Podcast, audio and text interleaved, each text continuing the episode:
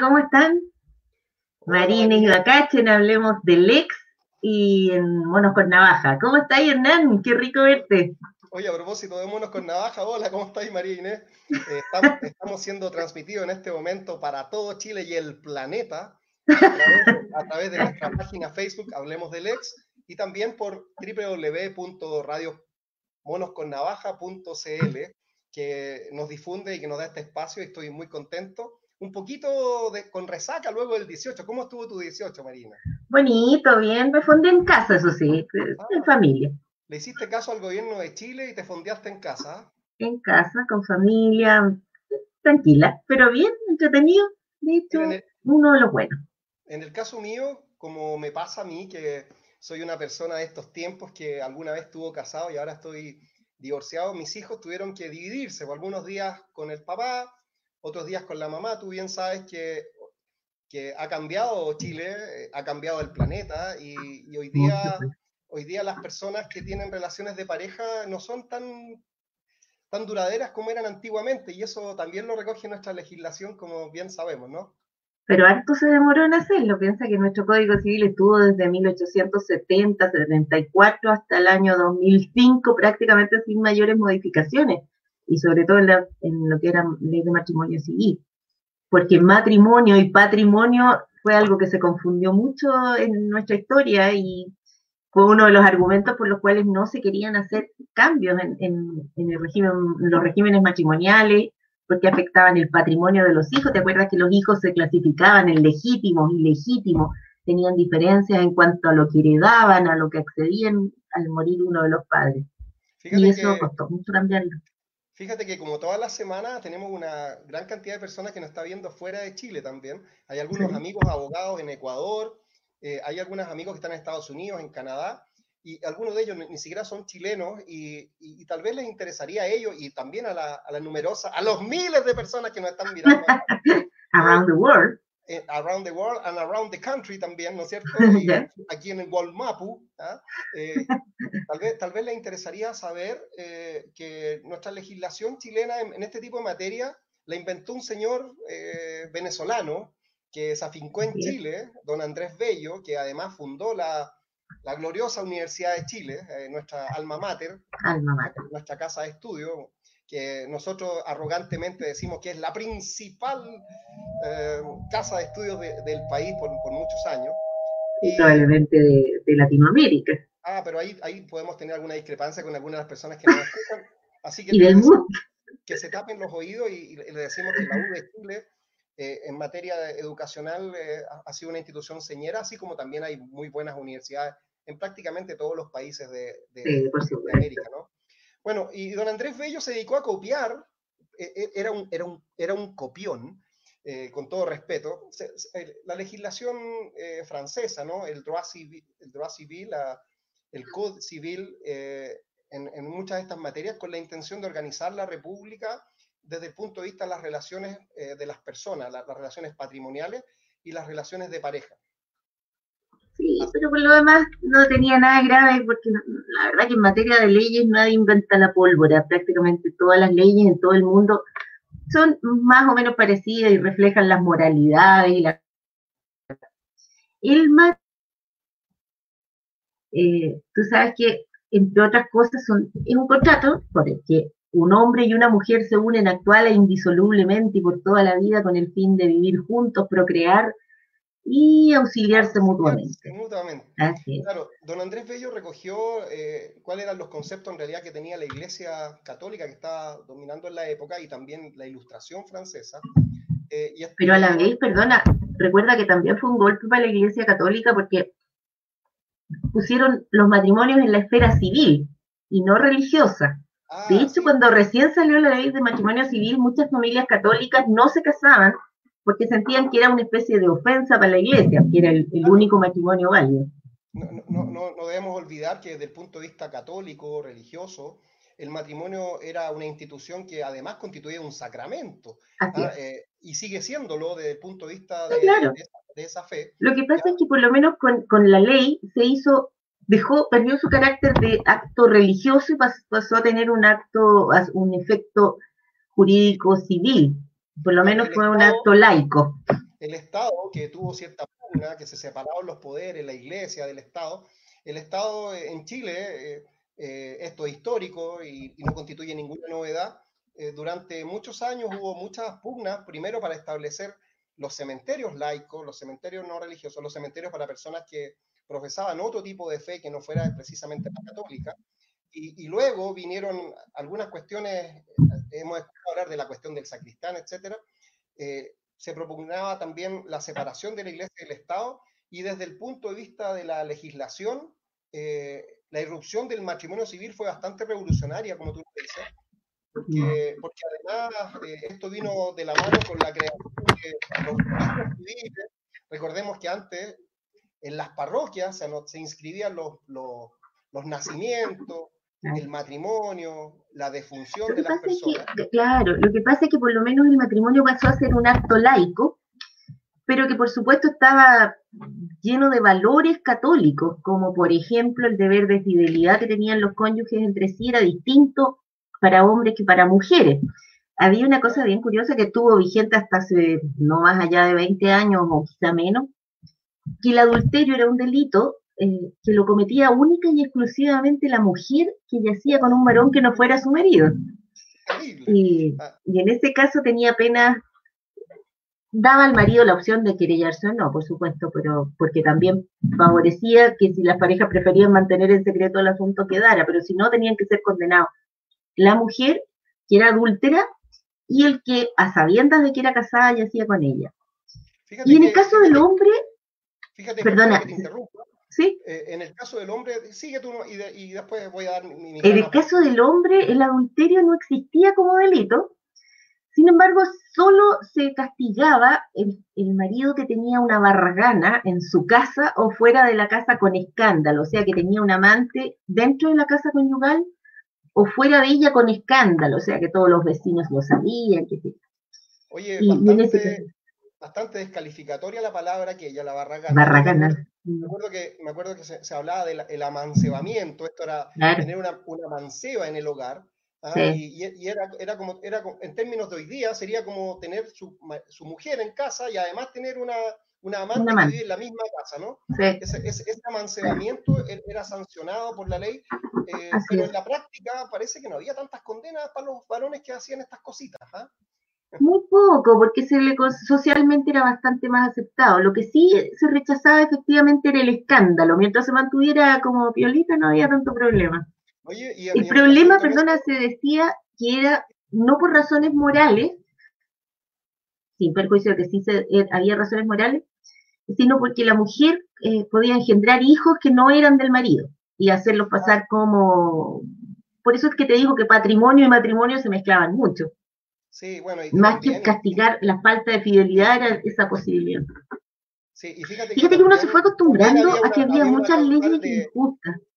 Había una causal también eh, que minoraba la, la responsabilidad penal del marido que mataba a la cónyuge y al, y, al, patas negras, como diríamos hoy día, ¿no es cierto? Cuando los, cuando pillaban en el acto. Ah, entonces nuestra legislación eh, establecía eh, eh, muchas discriminaciones en realidad respecto al tratamiento que se le da al, hombre y a la mujer dentro y fuera del matrimonio, pero esto también tenía consecuencias patrimoniales, como tú bien decías, es así, ¿no es cierto? Y uno se acostumbró a que había leyes que no se usaban, como por ejemplo el derecho de los padres de castigar a los hijos o, el delito de sodomía, que yo me acuerdo haberlo estudiado en la universidad y que se mencionaba, bueno, esto no se ocupa en realidad porque ya ha caído en desuso, pero era un delito penal tener relaciones de carácter homosexual. Entre hombres. O sea, alguien, entre hombres o entre mujeres, en realidad no distinguía, pero, pero lo más usual era entre hombres, porque la homosexualidad de las mujeres es como muy poco notoria, pero en el caso de los hombres, cuando se descubriera un delito penal, podía ir preso, no, no importa que fuera sexo consentido, era la homosexualidad en sí, era un delito. Eh, hoy día nos suena increíble, pero hasta hace menos de 20 años así era. Bueno, ha habido una serie de legislaciones en el mundo que han venido ayornándose, ¿no? actualizándose, recogiendo las nuevas tendencias, dando mayores ámbitos de libertad. Y Chile ha venido bastante a la saga en esto, se ha demorado mucho. Eh, en algún momento fuimos, fuimos el, había dos, solo dos países en el planeta que no aceptaban el divorcio con disolución de vínculo, y estos curiosamente eran el querido y lindo Uruguay y, Chile, ¿ah? porque incluso los países musulmanes tenían legislaciones que aceptaban el divorcio, el, el marido podía repudiar a la mujer o viceversa, eh, dándose ciertos requisitos y condiciones, pero en Chile hasta hace muy poco, eh, los, que, los, que, los que nacimos antes del año 2000, eh, sabemos que no existía el divorcio con disolución de vínculo antes. No, ah, existía la nulidad que era una forma de falsificar la realidad, se hacía con testigos falsos, se mentía en el fondo, porque jueces, abogados, personas que conocían perfectamente el derecho alegaban desconocimiento de la competencia del juez, del oficial del registro civil y pedían con testigos falsos la nulidad del matrimonio. Oye, eso era bastante, era bastante eh, indignante, ¿eh? como, mm. como para poder terminar una situación jurídica que era un matrimonio que estaba irremediablemente terminado en los hechos, la gente tenía hijos con mm. otra pareja, vivía en otro lugar, eh, pero no podía nunca ponerle término al matrimonio en Chile. La gente entonces lo que hacía era contratar los servicios de un abogado, cobraba relativamente caro el colega, eh, eh, el que fingía, eh, redactaba una demanda que tenía una, una, mentira y que decía que, que, cuando, cuando tú o yo me casé, señalé un domicilio que en realidad no era mi domicilio, yo vivía en otro lugar, por ende el oficial del registro civil que me casó no era competente, no, no, tenía, no tenía atribuciones para casarme en ese domicilio. Entonces uno llevaba dos, dos testigos que eran, me acuerdo de un profesor que decía, estos testigos vienen, declaran, juran, dicen la verdad, pero mienten y después pasan a la iglesia a confesarse, decía. bueno, había muchos abogados que no hacían divorcio, de hecho, por lo mismo, por lo que era. Incluso en los juzgados civiles. Perdón, no hacían nulidad. Claro, no, hacían nulidades de matrimonio. Incluso había algunos tribunales donde uno sabía que si presentaba la demanda, había que, era mejor presentarla de nuevo para que cayera en otro tribunal, porque la jueza o el juez era pechoño, decían, era, era una persona que, que por razones religiosas no iba, no iba a, a, no, iba a, ponerle término al matrimonio en la sentencia. Entonces, y, ojo que cuando terminaba el matrimonio, después eh, había, eh, terminaba por, por la sentencia, esto seguía una segunda instancia en la Corte de Apelación, entonces se, hacía ahí unos juegos. tenía que hacer una consulta, claro. Sí, claro, se hacían unos, juegos judiciales tendientes a intentar suspender la vista de la causa. Que no tocara en la, en la sala de la Corte que negaba las nulidades. Claro, porque las, Cortes de Apelaciones, las Cortes de Apelaciones están constituidas por tres ministros en salas de tres ministros, y uno decía, si tengo dos votos en contra, se me cae la nulidad de matrimonio pero eso cambió el año 2005. Si es que eso pasa cuando la moralidad empieza a ser regulada por el Estado también, pues se, se mete en qué tipo de relaciones tienen las personas. O sea, yo creo que muchos creemos a lo mejor que un matrimonio puede ser para toda la vida, pero ¿por qué vamos a sancionar a quien en la práctica no lo, no lo ha podido soportar así? O sea, suena ahora muy increíble, tanto como tener castigado preso a alguien por ser homosexual. Hoy día, yo lo conversé una vez con un chico homosexual y se sorprendió muchísimo saber que era delito. Yo creo que eso también es bueno saberlo, ¿ah? porque permite entender por qué existen tantos prejuicios, por qué cuesta tanto que, que se acepten algunas cosas. Piensa que mucha gente que hoy día es adulto, a lo mejor adulto mayor, se crió en tiempos que era delito ser eh, homosexual o que el amante tenía que ser desterrado a otro país, al marido no le pasaba nada había una serie de cosas que hoy día aparecen de otro planeta. Oye, conocíamos bastantes malhechores nosotros que fingían no serlo, ¿ah? Pues estaba lleno de malhechores. Lo mismo que te acuerdas que el parentesco por afinidad se decía que era desde haber eh, eh, conocido carnalmente a alguien y decían que en una noche de juerga había muchos parientes. Ah, bueno, eso, eso es importante también las personas que no tienen formación jurídica, contarles que todavía nuestra legislación recoge, recoge el parentesco por afinidad. Y resulta que se entiende, que uno es pariente de todos los parientes consanguíneos de aquellas personas con las que, de acuerdo a nuestro legislador, uno haya sido. O sea, si uno, ha tenido Pero ya no. Si uno ha tenido relaciones sexuales con, con, una persona, toda la parentela de ellos eh, pasaba a ser pariente eh, por afinidad de uno. De, ahí, de ahí que nosotros los chilenos, eh, medio graciosamente y un poco enojados tal vez, decíamos que éramos parientes todos unos con otros. ¿ah? bueno, pero ahora eso ha ido cambiando y ahora el matrimonio, si bien sigue siendo entre hombres y mujeres, por lo menos se creó una institución parecida a la cual pueden acceder las personas independientes de su género. Dos personas, sean hombres, sean mujeres, pueden juntarse para vivir juntos en una forma similar al matrimonio, con el mismo ánimo de, tener una relación afectiva, permanente, estable en el tiempo, pero tiene algunas diferencias con el matrimonio, como por ejemplo la indis... Exacto, eso, colega. Me, acordé del tío Memo y los bochincheros. Chicos, esto es indisoluble. Oh. Oye, pero de hecho, el eh, perdón, la unión civil es súper fácil de disolver. Se puede disolver incluso unilateralmente con una con una escritura pública, vas y te separas, listo, se acabó, no necesitas consentimiento. Obviamente van a quedar los problemas patrimoniales que, que se dieron entre medio, pero por lo menos está libre del vínculo. Mira, Marínez, hay una persona que se llama María José que nos está saludando desde Tocopilla, la tierra de Alexis Sánchez, gran valor, ah. y, está diciendo ahí, si tengo un acuerdo de unión civil con una mujer, ¿me puedo casar con un hombre?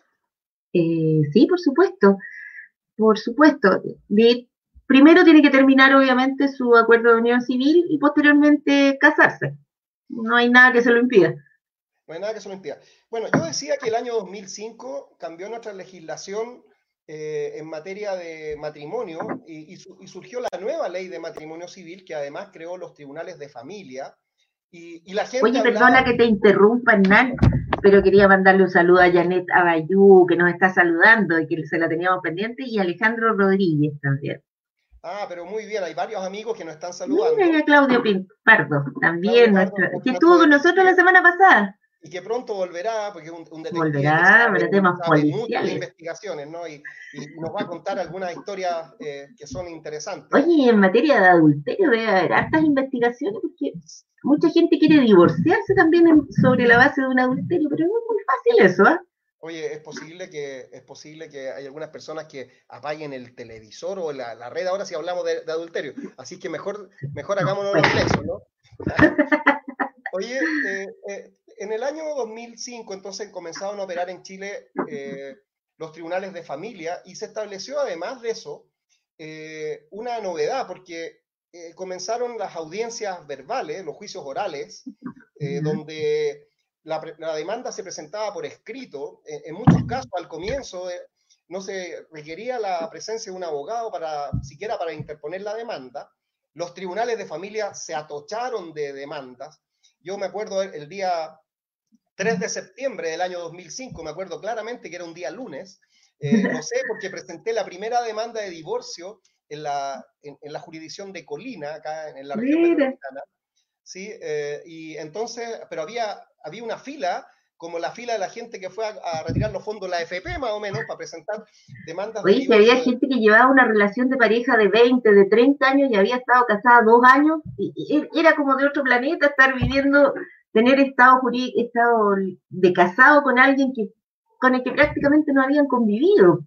y el padre de tus hijos, en cambio, no era nadie.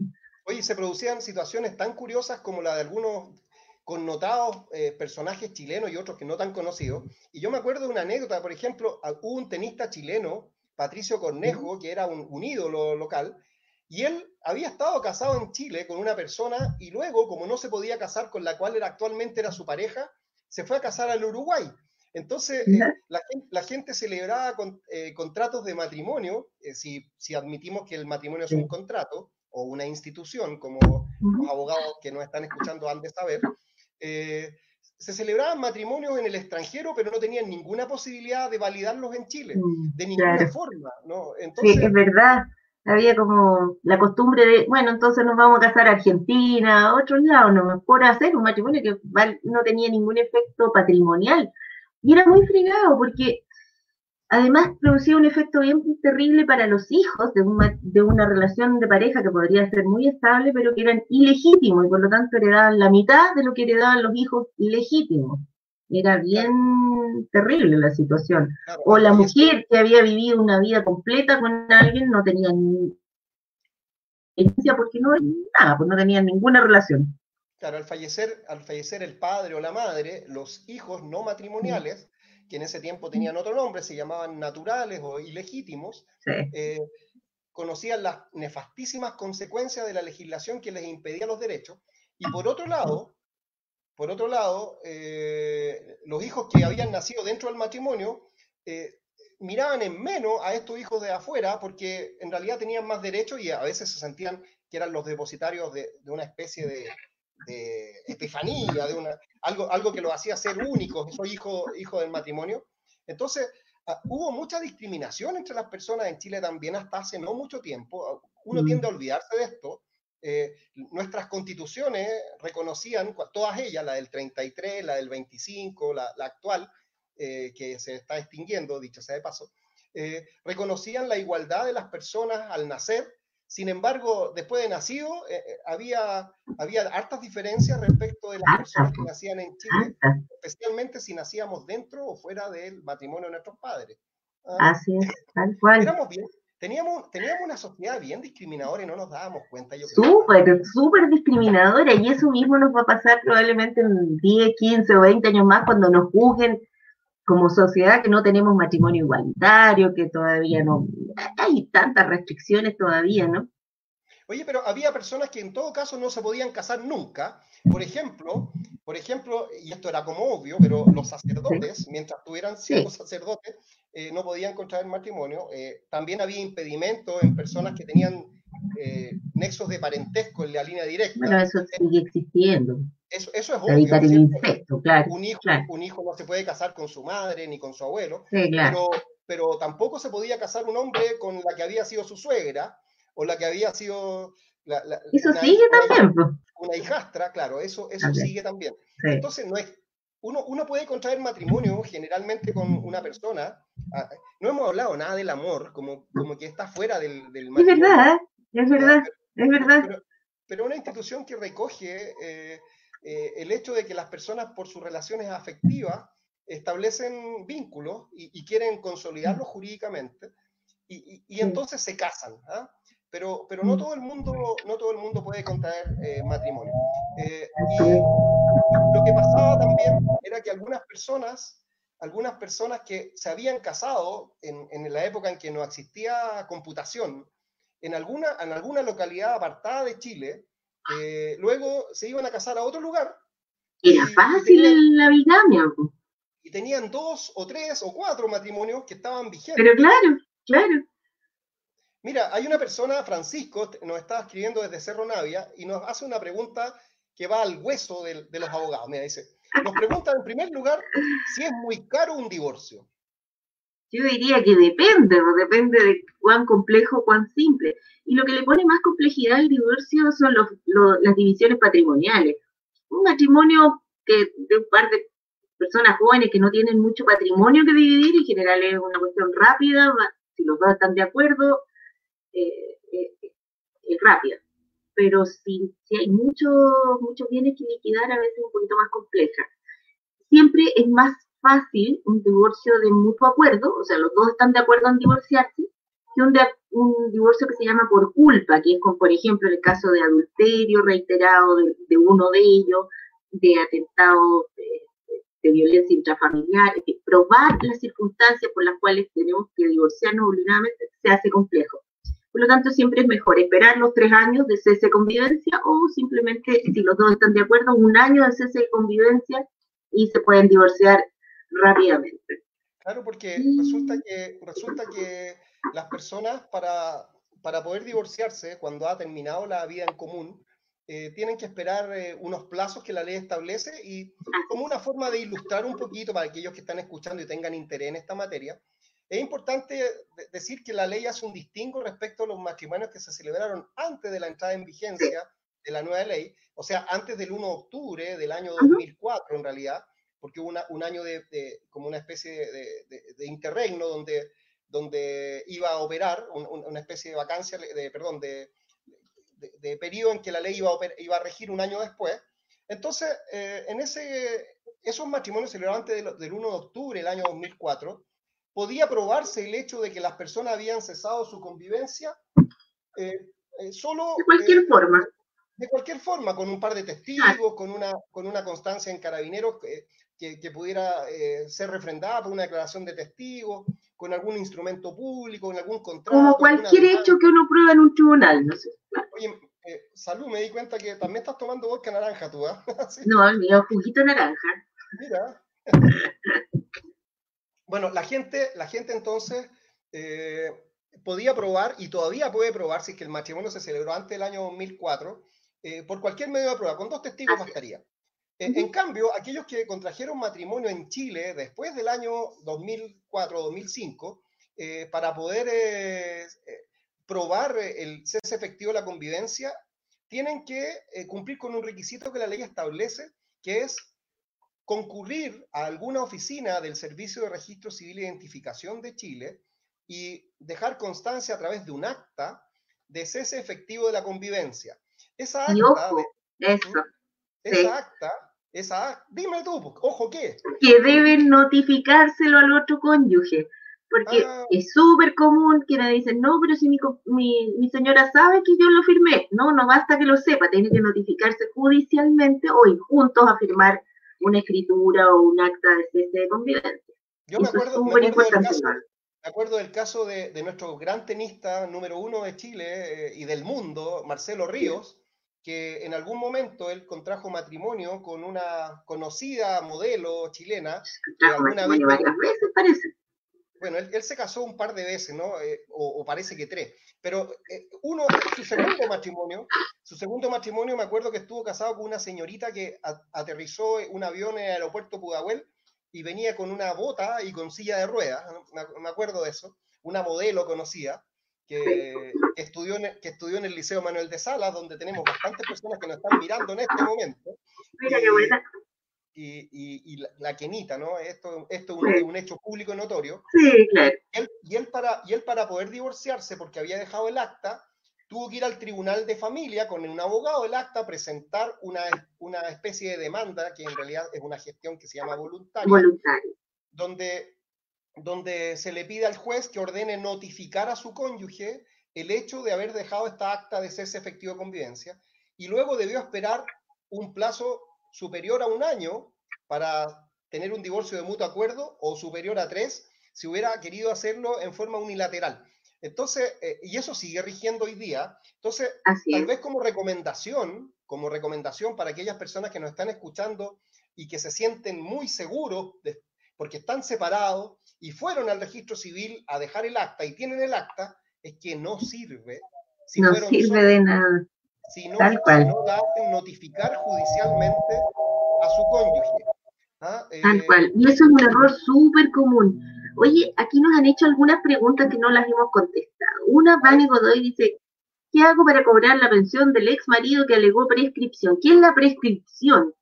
La prescripción es una institución que extingue algunos derechos de las personas o que extingue acciones para, para ejercer esos derechos cuando ha pasado una cierta cantidad de tiempo, generalmente años. Por ejemplo, a, mí me la enseñaron, a mí me la enseñaron así, pasó la vieja. ¿ah? Tal cual, ese es justamente el, caso. Pero esta institución en el fondo lo que pretende es conseguir certeza jurídica.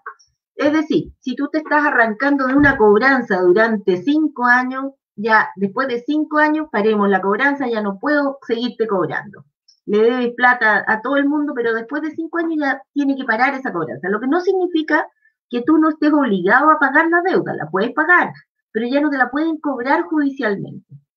Y pasa también... Debe ser, alegada, debe ser alegada. Debe ser alegada, exactamente. Mientras no se alega, la obligación subsiste, te la pueden seguir cobrando y qué sé Pero eh, llega un minuto en que tú pierdes la acción para cobrarla, que eso es la prescripción de tu acción de cobro y que eso probablemente es lo que le pasa a la señora Vane. Si el marido al cual le, debe pensión de alimentos alegó la prescripción, el tribunal tendrá que analizar si esa prescripción operó o no. Con respecto a tiempo. Exactamente. Si eso el tribunal dice que transcurrió el tiempo suficiente como para extinguir la acción de cobro de los alimentos, sea total o parcialmente, porque puede haber, ya no hay. Pasó la vieja. Tal cual. Lo que no significa que pierda todos los alimentos, sino aquella parte que prescribió. Claro, porque la prescripción, que puede ser de cinco años, por ejemplo, eh, indica que si transcurrieron más, de cinco años sin cobrar estos alimentos que dice la señora o señorita Vanessa eh, o Vane Godoy, eh, si transcurrieron más de cinco años, el tribunal puede declarar prescrita todas aquellas anteriores. anteriores a los cinco años, pero no están prescritos los que, los que tienen de cinco, para acá. Cinco, cuatro, tres, Ahora, ahora, sin perjuicio que el tribunal también podría tener la idea de que eh, la, prescripción se suspendió eh, mientras los hijos eran menores de edad hasta su mayoría de edad, y ahí los plazos se alargan, ¿no? Sí, claro. siempre es pataleable, pero bueno, el criterio en general de los jueces eh, ha sido aceptar la prescripción incluso para alimentos. Dice que hay una norma civil que dice que la prescripción no opera entre cónyuges, pero, pero sí, sí, pero así ha sido. Y había otra pregunta, Roberto, desde Las Condes. Tengo un primo que se casó en Chile y luego en Paraguay. ¿Valen los dos matrimonios? Solo el último, no sé, pues depende con quién se casó. ¿Se casó con la misma persona o con personas distintas? Ah, qué buena, qué buena respuesta. Uno se puede casar con la misma persona varias veces, dices tú, ¿ah? O sea, si yo me caso con una persona en Chile y luego inscribo ese matrimonio en Uruguay, no hay nada de malo, o al revés. no es necesario celebrarlo nuevamente. Pero es que entiendo que se casó con dos personas distintas. Claro, si se casó con dos personas distintas, podríamos estar en presencia de un delito de bigamia y el problema que hay es, solamente de prueba. Porque, vamos, porque primero puede ser que ninguno, o sea, que la segunda cónyuge no tenga idea que él estaba casado en Chile. y que lo Esta mujer que eh, paraguaya o que se casó en Paraguay con él no tiene conocimiento de que él eh, estaba casado en Chile eh, y, si él se afinca en, Paraguay o fuera de Chile, en otro país, en un tercer país, probablemente nunca vaya a conocer esto y, a lo mejor el problema se va a suscitar cuando alguno de ellos afinca al momento de pedir la herencia, ¿no es así? Claro, y eh, probablemente los hijos chilenos van a pedir herencia ya. Pero efectivamente el matrimonio no necesita inscribirse en Chile para que exista, sino que para que tenga efecto jurídico. Por lo tanto, el matrimonio que, que celebró en Paraguay existe, y puede tener efectos con solo inscribirlo acá. Y el delito de bigamia, a mi juicio, estaría cometido igual. Fíjate que, nuestra legislación, eh, a partir del año 2005, estableció además una novedad. Eh, mira, Amalia Isabel Castillo dice, mi primo se casó en Chile con una peruana. Este matrimonio vale solo en Chile. Pareciera ser que es una afirmación eso, ¿ah? Eh, bueno, si es una afirmación, vamos a decir que sí, no conocemos la legislación de Perú, por supuesto. Ahora, no podemos ser tan arrogantes para pensar que, un matrimonio válidamente celebrado en el extranjero no pueda tener efectos en Chile y viceversa, ¿no? Entonces, tal vez, tal vez si esa persona ciudadana peruana inscribe el matrimonio en el Perú, o el chileno inscribe el matrimonio en el Perú, dado que se casó con una peruana y tiene interés, eh, eh, muy, probablemente ese matrimonio también va a tener efectos va a tener efectos allá, probablemente, claro que sí. Me acuerdo que un profesor decía, no podemos pensar que cuando viene el presidente de Estados Unidos, en ese tiempo, eh, en el año de la cocoa, Ronald Reagan, decía, ¿ah? cuando Ronald Reagan llega a Chile con Nancy Reagan, no podemos pensar que ellos, porque son casados en el extranjero, claro y, no está inscrito el matrimonio en Chile, no va a tener efecto en Chile. claro, ellos, siguen casados. Ah, pero la gente, igual la gente se arregla para hacer algunas trampitas. ¿ah? Entonces se casan fuera de Chile, como, como Don Pato Cornejo, al que me refería yo, que no digo que haya hecho trampitas, solamente digo que, que se ha sabido que él eh, se casó en, en el Uruguay eh, cuando estaba casado en Chile eh, durante un periodo. entonces tuvo dos matrimonios y, y, yo no sé si eso lo habrá regularizado, eh, si esto no es así, perdón, Pato, eh, corazón de chileno, eh, mi ídolo, esto, tiene que ver con la parte jurídica nomás del asunto, ¿ah? Ah, y no tenemos ningún ánimo de ofender, ni injuriar, ni calumniar a ninguna persona. Y las opiniones vertidas en este programa son exclusiva responsabilidad del que las escucha. A ver, Amalia nos dice si tienen que inscribir, escribir, me imagino, inscribir el matrimonio en Perú o deben casarse nuevamente. En Chile al menos no deberían casarse nuevamente, sino que bastaría inscribirlo. Ignoro cómo será en Perú, pero yo me imagino que debe haber alguna forma de inscribir. Tenemos un colega peruano a lo mejor que nos pueda aportar datos de la legislación peruana. fíjate que, fíjate que eh, lo que podrían hacer es, preguntar en el consulado de, Perú en Santiago, si es que ellos viven acá en Santiago, y lo más probable, porque nuestras legislaciones tienen una raíz común, ¿no? Sí. Eh, una raíz hispánica, etcétera, es que haya que inscribir el matrimonio en, el Perú. Y en algún registro civil peruano. Claro, el, Servicio de Registro Civil chileno debe tener un equivalente, tiene un equivalente en Perú, donde se inscriben los nacimientos, los matrimonios, las defunciones y algunos otros actos jurídicos que tienen relevancia para las personas. Fíjate, fíjate que hay algo que quería contarte yo, que al principio estábamos hablando de, este, esta pugna entre la iglesia y, el Estado de Chile, y decía que había una novedad a partir de la, entrada en vigencia de la nueva ley de matrimonio civil año 2004 y 2005 que dice relación con la forma de contraer el matrimonio y dónde se contrae el matrimonio. Porque tú bien sabes, tú bien sabes que te puedes casar pidiendo una hora en el servicio de registro civil de identificación. Ellos te van a obligar, porque así lo dice la ley, a tomar un pequeño curso sobre los regímenes patrimoniales del matrimonio, para que tú sepas si te vas a casar bajo régimen de sociedad conyugal, separado total o parcialmente de bienes, o vas a hacer uso del derecho a a tener el, régimen de participación en los gananciales. ¿ya? Esto da para otro programa, yo creo, para poder conversar bien sobre estos temas.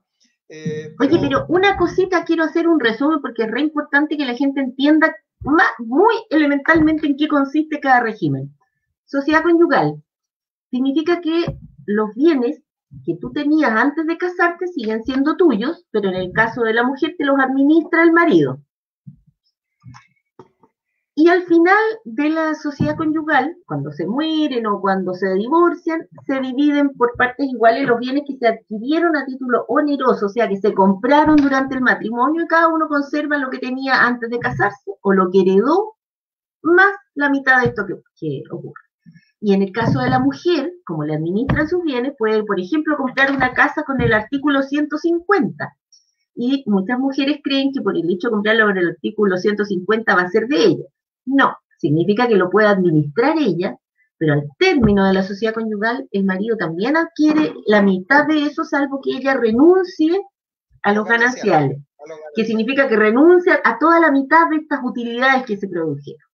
Por lo tanto, ahí hay un tema a evaluar. Segundo, la separación de bienes, que significa que cada uno actúa como si fuera separado y al final cada uno conserva lo suyo. Y el de participación en los gananciales, que es una cosa intermedia, durante el matrimonio se comportan como separados de bienes, cada uno puede actuar libremente, pero al final todo lo que se generó durante el matrimonio se divide en partes iguales, como si fueran en una sociedad conyugal. Eso es como para que tengamos un, barniz de cada uno. Yo me, yo me acuerdo esto de la participación en los gananciales, eh, como un, gráfico de barras, como que al comienzo ambos eh, parten el matrimonio con un patrimonio que es distinto, puede ser que uno de los dos tenga más o menos, eh, pero al término del matrimonio, a lo mejor ella, que tuvo una profesión, un oficio, un negocio bastante lucrativo, terminó muy bien, una mujer que, exitosa como mi colega María Inés Ibacachi, que está acá en pantalla, ¿no? Que, que, le fue muy bien en la vida, y a lo mejor su marido terminó con un patrimonio bastante menguado, pequeño. Entonces, si están casados bajo régimen de, de participaciones gananciales, el legislador que es inteligente dijo, bajémosle y subamos y repartamos esta diferencia entre el marido y la mujer. Esa es la forma más gráfica de entender esta institución que es mucho más compleja, estamos hablando generalidades con la intención de ilustrar a, la gente. Oye, María, ojo, que en ninguno de los casos incluye las cosas que se tenían de antes de casarse. Si, por ejemplo, se casa en el mismo ejemplo que tú decías, pero resulta que ese marido no tenía ni un peso antes de casarse y la señora tenía muchos bienes antes de casarse, al final del matrimonio ella conserva su, patrimonio que tenía grande antes y el pequeño y solamente se enriquecen ambos por partes iguales con lo que generaron durante el matrimonio, porque se supone, exacto, que para producir esos bienes el matrimonio aportó, dándote estabilidad emocional, lo que sea pero te aportó para generarlo. Mira, eh, yo quería eh, concluir respecto de la forma de contraer y dónde se contrae matrimonio con nuestra nueva legislación en Chile, que ya, bien, ya no es tan nueva, ya tiene 15 años.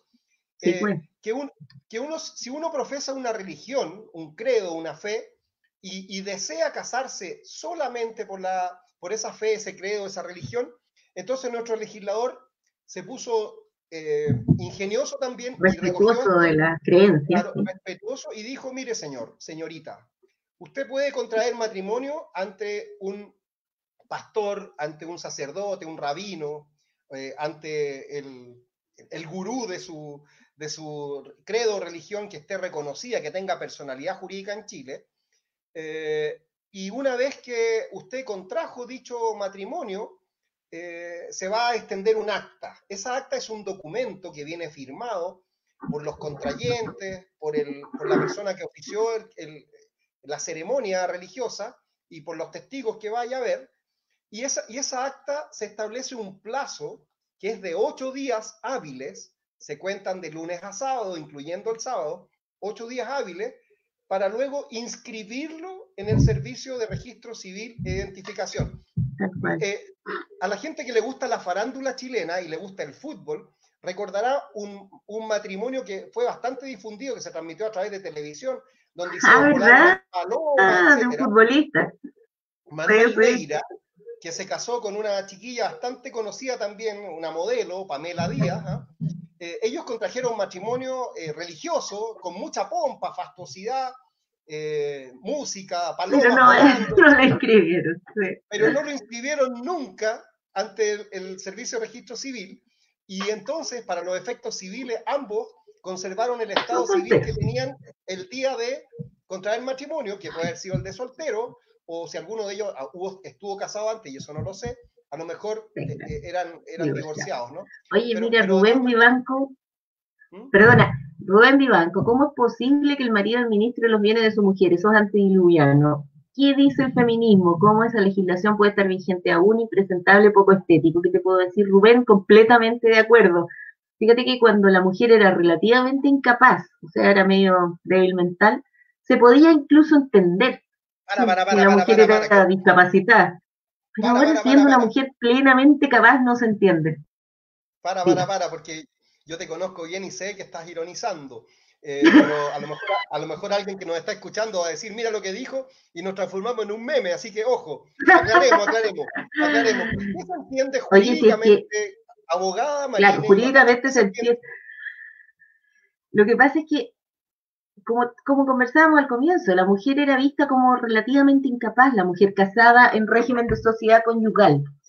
Y como relativamente incapaz, igual que un niño, tenía que ser protegida por el marido. Pero finalmente se dijo, bien, la mujer es plenamente capaz, se reconoció, los legisladores vieron la luz y entendieron que la mujer casada también era capaz, pero no era capaz de administrar sus propios bienes si está casada en el régimen de sociedad conyugal. Eso es algo que yo no lo puedo entender no entiendo por qué se mantiene, no logro entender por qué no hay suficiente ruido feminista en una cosa semejante, que me parece más grave que muchos de los otros problemas, porque me parece que estamos tolerando una situación igual como se toleró en algún minuto que fuera delito la homosexualidad. ¿Por qué es el marido el que administra los bienes de la mujer casada en sociedad conyugal? No lo entiendo. Cuando, termine la pandemia, a lo mejor vamos a tener muchas mujeres eh, marchando por la, por la Plaza Italia y, por la Alameda eh, después de ver este programa.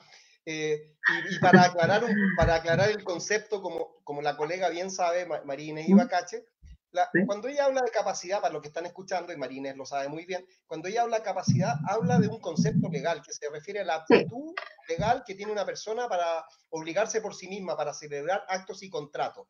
Entonces, don Andrés Bello, el venezolano aquel que creó nuestra legislación civil chilena, eh, pensó que, eh, copiando a la legislación francesa, que la mujer eh, casada bajo régimen de sociedad conyugal no tenía eh, plena capacidad, no tenía una actitud legal para celebrar actos y contrato por sí misma y para poder administrar los bienes, le nombró una especie de administrador que eh, solamente por una cuestión de sexo, esto recayó en el marido. ¿ah? Pero ese era el régimen que se llamaba ordinario de la administración de la sociedad conyugal.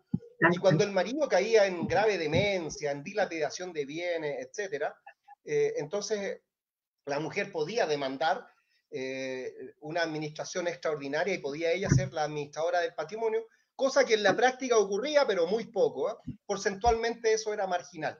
Mira, tenemos una, una persona que, es, eh, la conozco, eh, doña Nadiuska Martínez, una, una inmigrante venezolana, que estaba haciendo una pregunta y que dice, que dice, ¿la puedes leer tú, por favor, que estoy sin mis lentes? Si yo inscribo mi matrimonio acá en Chile, ¿nos aplica el régimen de la ley chilena? Mira, qué buena pregunta. Eh, evidentemente, señora Nadiuska, y mucho gusto para usted, saludarla, para usted y todos los venezolanos que nos pueden seguir. Eh, si una persona extranjera o no, no chileno, no chileno, inscribe en Chile un matrimonio celebrado en el extranjero, eh, evidentemente que va a tener aplicación la ley chilena en cuanto a las relaciones de familia que tienen que, con sus hijos chilenos, si que llega a tener hijos en Chile, y con el régimen patrimonial que afecta a los bienes usted se va a entender para todos los efectos patrimoniales en Chile como separada totalmente de bienes. Y por ende, la mujer va a administrar su patrimonio, el marido va a administrar el propio, a menos que ambos consientan en eh, que haya una especie de comunidad de bienes y se pacte una, un, régimen de sociedad conyugal. ¿ah? Eh, y esto nos conecta también, María Inés, con lo que tú decías respecto al acuerdo de unión civil. Porque tú, estabas diciendo que ahora personas que tienen el mismo sexo eh, o, que, o que no quieren casarse pueden celebrar este tipo de acuerdo, ¿no? Así es, claro. Y en este caso es parecido a lo que pasa con los matrimonios celebrados en el extranjero. Son separados de bienes o pueden pactar también la sociedad conyugal, pero eh, tienen que pactar la diferencia de lo que pasa en el matrimonio, que es a la inversa. Hay que pactar la este separación de bienes. En este caso, la sociedad en este, en este caso adopta el, nombre de comunidad de bienes, porque ya no estamos, no estamos ante, una, ante cónyuges, estamos ante personas que son convivientes civiles. el acuerdo es. es un nuevo Estado civil, de hecho. Creó un nuevo Estado civil. Porque en Chile, antes de saber lo que nos están escuchando, también hay algunos niños que están en sintonía. Eh, a mí a través de, de, WhatsApp me enviaron un mensaje unos niños que estaban escuchando. Y Mira, qué bueno. ¿sí? y, y, me decían... Futuros coleguitas me decían, caballero, me decían, señor, eh, ¿cuáles son los estados civil que hay en Chile? parece que uno de ellos tiene que hacer una prueba y, y, un trabajo, entonces, ¿podemos ayudarlo, Marines? ¿Cuáles son los estados Pero por supuesto, antes había poquitos estados civiles, uno era casado, soltero o viudo, no había más. Ahora existe el estado de casado, eh, conviviente civil, soltero, soltera, viudo, viuda, y eh, divorciado. Y divorciado y divorciado. Entonces, el estado civil, dependiendo de la relación de pareja que tenga una persona, eh, eh, admite, uno nace soltero y luego uno por voluntad puede cambiar de estado civil. Ahí, para, que sepa bien y conteste bien la tarea, este niño que está ahí, se, se, llama Rafael. Rafael Puedes cambiar de estado civil por tu voluntad, contrayendo matrimonio, celebrando un acuerdo de unión civil, y también no por la voluntad, sino que por un hecho de la naturaleza eh, o por un delito, puedes cambiar de estado civil si estás casado y puedes pasar a ser viudo o viuda. Y por decisión propia, pero además con consagración judicial, tu estado civil de casado puede mutar, puede transformarse en el de divorciado. Eh, Oye, Rubén Vivanco nos dice, anulado existió también. En realidad no existía el Estado Civil de anulado. porque la nulidad del matrimonio... Exacto, la nulidad del matrimonio lo que decía, ese matrimonio fue nulo y por lo tanto nunca existió. Lero, lero, usted es soltero. Así de simple. Claro, entonces las personas que, que iban al juzgado y mentían y el juez mentía y todos mentían, obtenían una sentencia definitiva que decía que el matrimonio era nulo, absolutamente nulo, y por ende el estado civil de uno eh, se retrotraía al momento en que uno había ido al registro civil, o sea, uno era soltero y pasaba a ser soltero nuevamente. era curioso porque era soltero pero padre de hijos legítimos. es ah, una cuestión bien rara. porque los hijos conservaban su carácter de legítimo para que no se vieran perjudicados por el grave pecado de sus padres y nosotros, y nosotros, como estudiamos esto antes del año 2000, hablamos de soltero, viudo, divorciado y se nos olvida hablar de soltera, casada, viuda, divorciada. Ah, claro, nosotros no somos del tiempo del lenguaje inclusivo. Sí, pero, pero, pero vamos a incluirlo.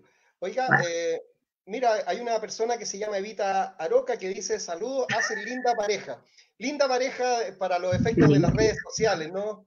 Estamos, estamos trabajando acá, eh, eh, cada uno desde nuestra casa y, somos una... En, realidad hay una parte que es más bonita que la otra en esta pareja, hay, hay que reconocerlo. Oye, Marínez, pues. eh, mira, el mismo, el mismo Rafael me dice, voy a Tomás quiere hacer una pregunta, dice. Entonces aquí en el WhatsApp tengo que otro niño que, que me agregó, que se llama Tomás, me dice, eh, ¿puede una persona en Chile casarse o celebrar acuerdo de unión civil con dos personas? No, pues, no, no se permite. Tiene que ser de a uno nomás. Tomemos turno.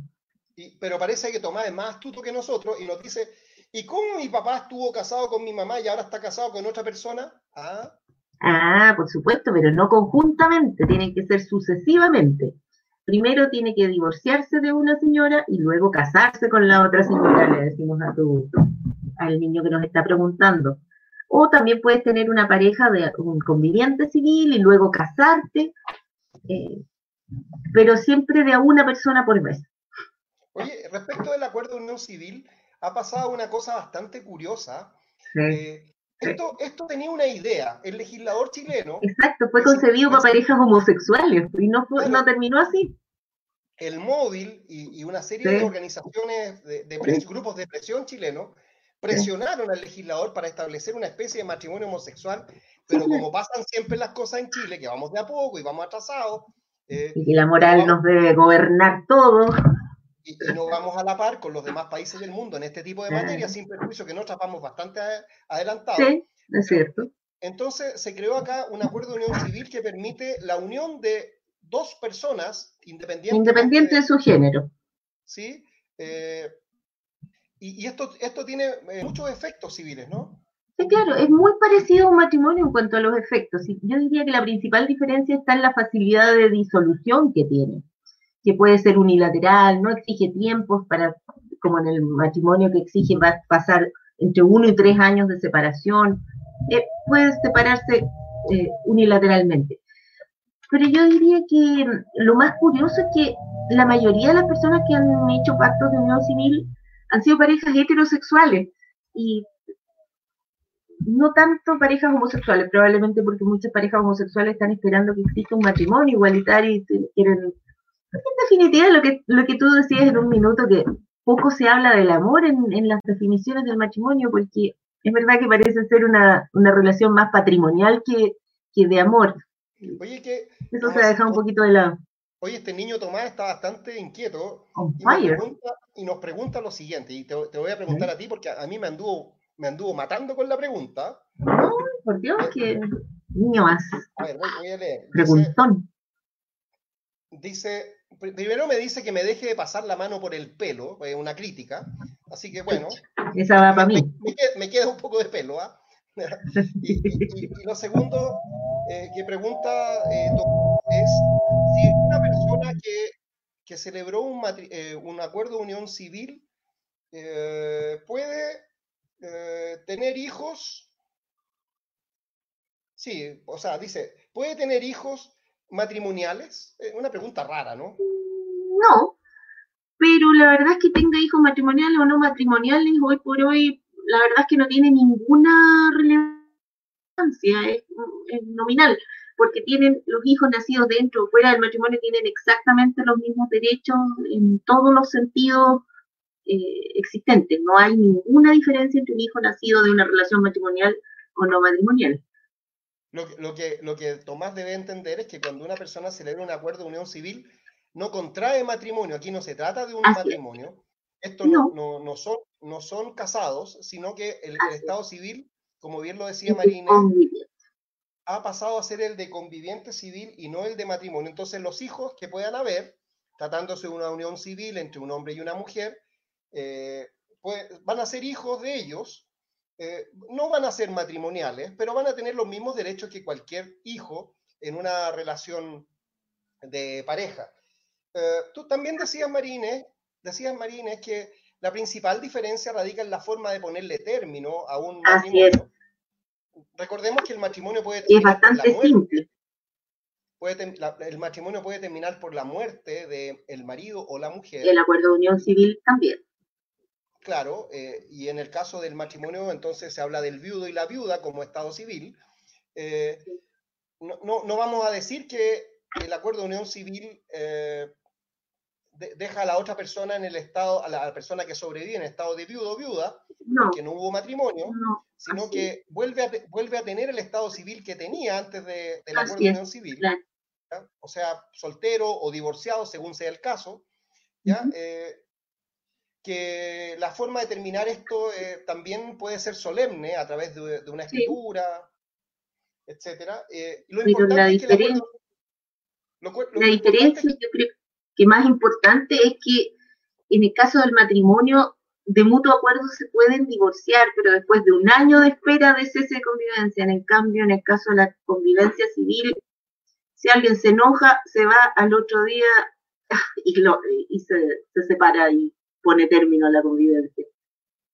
Sí, fíjate que eh, importa, importa, aquí también saber eh, cuáles son los beneficios que trae una persona que está en una, en una relación de convivencia, mm. pero no lo ha inscrito en el registro civil. no hay un acuerdo de unión civil que esté vigente, pero está conviviendo. Mm. en qué podría beneficiar a una mujer que, por ejemplo, que tiene tres, cuatro hijos con su pareja, no está casada, no tiene un acuerdo de unión civil, ambos son solteros o, divorciados, o uno de los dos es soltero o divorciado, ¿en qué le beneficiaría a Marines eh, contraer esta unión civil? A los hijos no los beneficia ni los perjudica porque básicamente sus derechos hereditarios y todo están salvaguardados.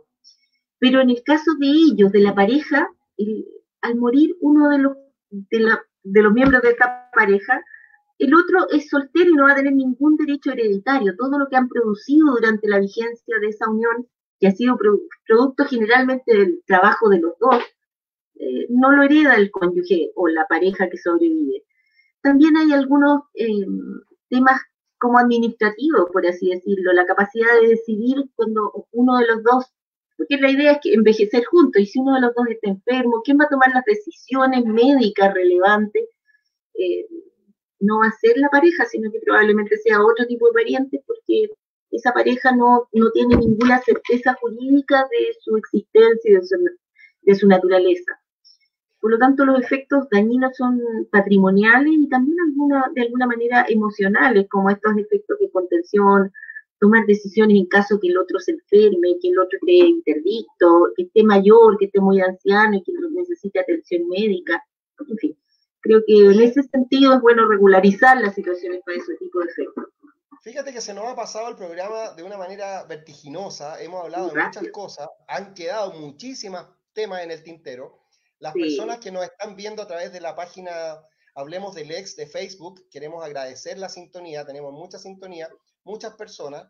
Eh, también nos están escuchando a través de la radio Monos con Navaja, que tiene su página web, su, es su página web www monosconnavaja.cl eh, y los invitamos a todos a, formularnos preguntas por escrito, dejando sus mensajes en nuestra página. Eh, y como el tiempo se nos vino encima, eh, tal vez para concluir, podemos agradecer la sintonía a todos nuestros amigos, a, los grupos de, Facebook que se han creado a propósito de nuestro programa y los amigos que nos están y aquellas personas que no son amigos nuestros, pero que se han hecho amigos a través de la comunicación. Eh, eh, agradecemos porque eh, estamos felices de, estar trabajando juntos. Marines, ha llegado la hora de que esto sí, adiós. Ha llegado la me, ha dado mucho gusto verte después de 18. Espero Igual. que en tu casa. Sí, tú también. Salud. también como sin, sin ponernos de acuerdo tenemos una copa parecida, estamos tomando algo, un jugo parece. Eh, sí. Por ahora es juguito. Debería patrocinarnos alguna marca de jugos de naranja, ¿no? Deberá, con vodka, ojalá. A la próxima. Eh, bueno, Prosit entonces, y a todos los amigos que nos están observando. A los amigos que nos están viendo. Un abrazo fuerte para todos Esperemos que hayan tenido un bonito 18 y, a cuidarse. La pandemia sigue, hay COVID todavía. Hoy día salió, una noticia triste, que en Las Condes creció mucho el contagio de COVID en los últimos cinco días. Eh, eso eh, da una señal de que la amenaza sigue allí. Y, mm. y entonces, eh, por favor, cuidémonos, querámonos, apoyémonos y, y también discutamos cuando haya que discutir, pero conservando la calma por la vía del derecho y, que sea, que sea lo mejor y y entender que cercanía y cariño se puede hacer a un poquito de distancia y cuidándose. Así que saludo a todos nuestros amigos, qué gusto verlos, me alegro mucho y nos vemos el próximo martes a las 20 horas en Andemos del Ex en Facebook y en Monos con Navaja también los martes a las 20 horas. Nos vemos. Bye bye, chau chau. Chau chau. Adiós, chao, Canadá, chao Estados Unidos, chao Chile.